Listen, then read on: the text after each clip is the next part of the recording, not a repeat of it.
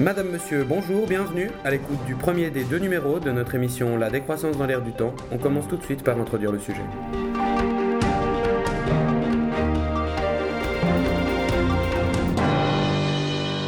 Augmentation de la température globale, montée des eaux, réfugiés climatiques, extinction de plusieurs espèces, discussion internationale à la conférence de Copenhague, bref, vous l'aurez compris, chers auditrices, chers auditeurs, l'enjeu majeur pour l'humanité à l'aube du XXIe siècle, c'est de limiter le réchauffement climatique.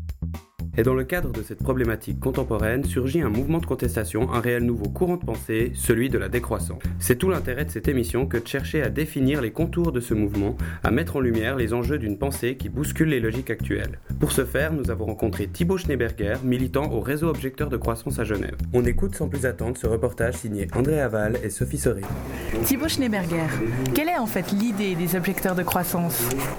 Les objecteurs de croissance, euh, ce qu'ils disent, c'est pas qu'il faut faire l'inverse de la croissance. Le mot décroissance, c'est plutôt une espèce de d'obus qui est là pour pulvériser l'idéologie dominante, mais il est là surtout pour provoquer le débat et de créer un électrochoc. Est-ce que vous pensez qu'une croissance économique soutenue est possible sur le long terme?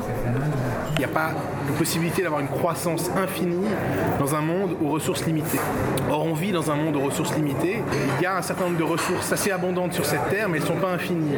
Or, le problème, c'est qu'on est dans un système économique qui est basé sur l'exploitation des ressources de manière totalement déconnectée de la réalité. Et la croissance économique, elle est perçue comme quelque chose qui puisse se poursuivre à l'infini. Or, c'est pas possible. Repenser totalement notre système économique, nos modes de vie, notre imaginaire, en fonction des limites de, de la planète. Mais alors, c'est quoi l'idée principale qui se cache derrière ce mot choc de décroissance Je crois que l'idée des objecteurs de croissance, c'est de dire qu'il ne suffira pas de, s'organiser euh, soi-même individuellement ou avec d'autres pour, euh, pour vivre différemment. Il faut aussi s'organiser collectivement au niveau politique pour inventer un nouveau projet de société dans lequel on ne soit pas basé sur l'augmentation perpétuelle de la consommation et de la production, mais bien vers un équilibre avec euh, les autres, les milliards d'habitants qui sont sur cette planète, pour essayer de faire en sorte que chacun puisse vivre dignement dans le respect des limites de, l'écosystème planétaire. Pensez-vous qu'une croissance verte soit possible Mais à très long terme, euh, on ne va pas pouvoir avoir toujours plus de croissance, toujours plus d'emplois, toujours plus de consommation, toujours plus de production,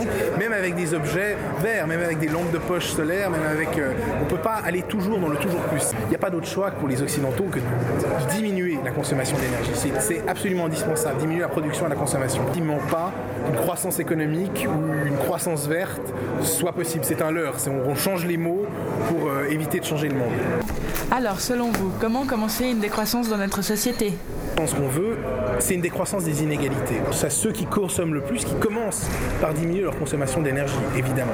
Et c'est pas simplement de dire on va faire la même chose qu'aujourd'hui en moins, mais on va essayer de faire différemment pour pouvoir euh, anticiper l'avenir plutôt que de se prendre le mur de la fin des ressources et puis d'être face à l'absence de choix et de devoir le faire dans la, dans la contrainte.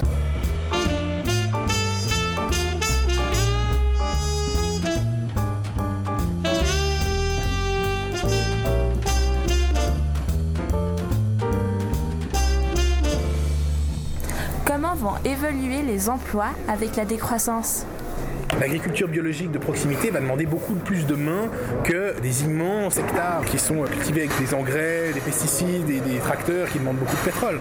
Donc il va falloir dans certains secteurs beaucoup plus d'emplois, dans d'autres évidemment on va supprimer des emplois, c'est nécessaire, c'est souhaitable. La décroissance implique-t-elle forcément une misère sociale?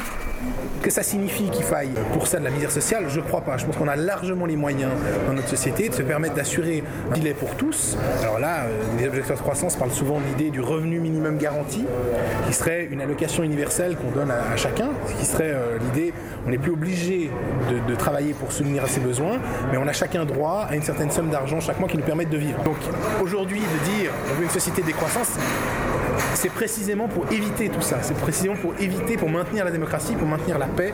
Mais alors, la décroissance est-elle un retour à l'âge de pierre ou à la bougie?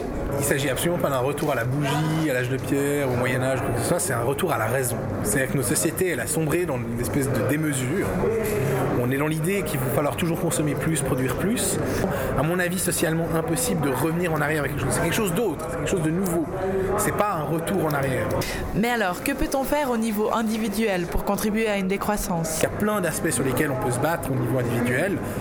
Mais euh, je pense que c'est important aussi d'articuler ça au niveau collectif. On parlait des, des coopératives d'habitation, des coopératives alimentaires, d'essayer de se rapprocher euh, des paysans. Euh, un lien, plus proche avec notre agriculture. Ça me paraît aussi des, des démarches qu'il faut entreprendre. Alors, pourrait-on articuler la décroissance de notre société? Il fait politique. Alors ça peut prendre la forme d'un parti politique, ça peut ne pas prendre la forme d'un parti politique, mais plutôt des, associations ou de la société civile. Mais être engagé dans la vie de la cité, ça me paraît être absolument essentiel, parce qu'on s'en sortira pas en se refermant sur soi-même et qu'on qu'on va essayer chacun dans notre vie de tous les jours, ça suffira pas. De s'organiser collectivement, c'est bien, mais il faut aussi maintenant euh, peser sur, euh, sur les décisions politiques, ça me paraît être essentiel. Voilà, chers auditrices, chers auditeurs, c'est la fin de cette émission. Alors tout d'abord, merci à Thibaut Schneeberger pour avoir répondu à nos questions et merci à vous, chers auditeurs, pour nous avoir écoutés. De notre côté, on se retrouve pour un deuxième et dernier numéro de notre émission où nous tenterons de mettre face à la réalité politique de notre région cette pensée de la décroissance.